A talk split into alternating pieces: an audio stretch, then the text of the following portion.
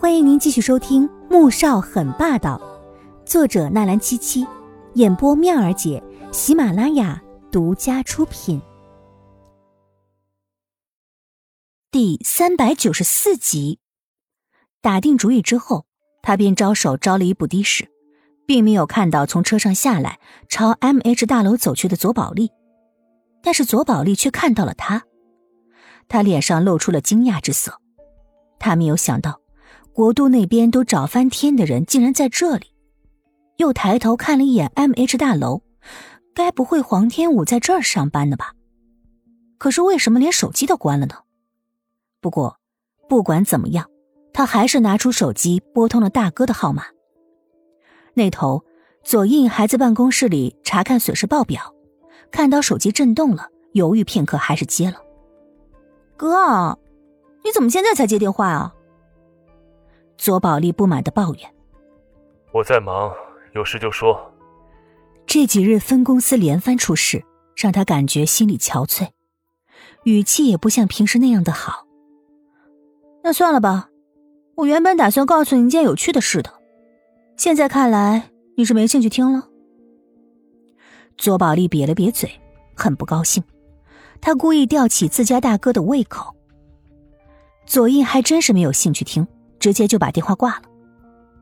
左宝莉气急了，随即又乐了。看来大哥并没有他想象的那样有多爱黄天武。不过，黄天武在春城，并且在 M H 工作的事情，他还是得告诉一下大哥的。于是他又拨了过去。同样的这种感觉还是黄家。虽然找女儿这种事情，他们不会劳烦左家。可自从黄天觉告诉左印自家妹妹离家出走的事情之后，到现在左印那边也就统共打了两个电话过来，这让黄天觉越发不满。所以，当他的人查到黄天武坐着火车，并且还是和穆萧寒一起去春城的时候，他决定暂时谁也不说。易灵从外面回来，看到楼层里面黑寂寂的，他先是看向了黄天武的工作间，已经下班了。只有 BOSS 的办公室里亮着灯。敲了三下，推门而入，只见 BOSS 站在窗前，遥望远方，神情冷肃。犹豫片刻，他还是说道：“先生，皇家那边已经查到夫人的下落了。”穆萧寒像是没听到似的，没有丝毫的反应。易灵知道他想单独待一会儿，准备转身走。他呢？易灵愣了愣。随即明白先生的意思，哦，已经下班了。穆萧寒轻轻一笑，声音有些涩然。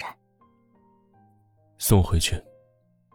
依灵心里一突，难道小两口又吵架了吗？左宝莉的电话再次打过去，又是响了好久，他才接。哥，你知道我刚才看到谁了吗？左宝莉这次也不卖关子了，他怕大哥会立即挂掉电话。左印揉了揉眉心，淡淡的问：“谁啊？”“你的未婚妻呀，黄天武。他现在在春城，还在 M H 上班呢。可真是巧了，你说他怎么会跑到这儿来呢？还不愿意让黄家的人查到，该不会是这边有他的小情郎吧？”左宝丽边说边转动着眼睛，存心想要挑拨自家大哥和黄天武的感情。左印眼底闪过一道冷冽的寒光。你说什么？我说，黄天武背着所有人偷偷跑来了春城。哎，你说会不会是这边有他的小情郎啊？哥，这种女人你可得小心了。依我看呢，最好跟他分手，找个听话又安分的女人结婚。左宝丽以为是大哥把自己挑唆的话听到心里去了，于是变得更加的起劲儿。左印却是沉着声音，几乎是低吼：“你看到黄天武去了 M H 公司上班？是是啊，怎么了？”左宝莉没想到大哥想听的是这句话，他不由得一阵失望，随即又意识到大哥的情绪好像非常的生气，不由得更加的好奇了。难道这里还真的有他的相好的？没事，我只是没想到。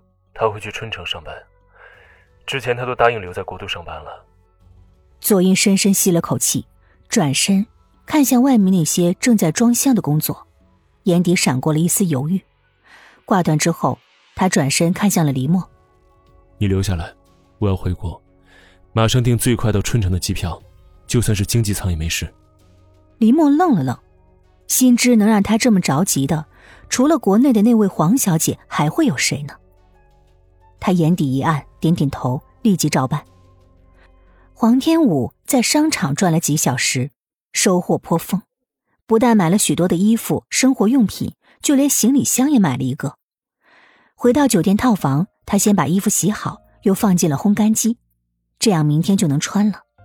然后又走进了浴室，洗完澡出来，又倒了一杯红酒，走到窗前，看着外面美丽的城市夜景。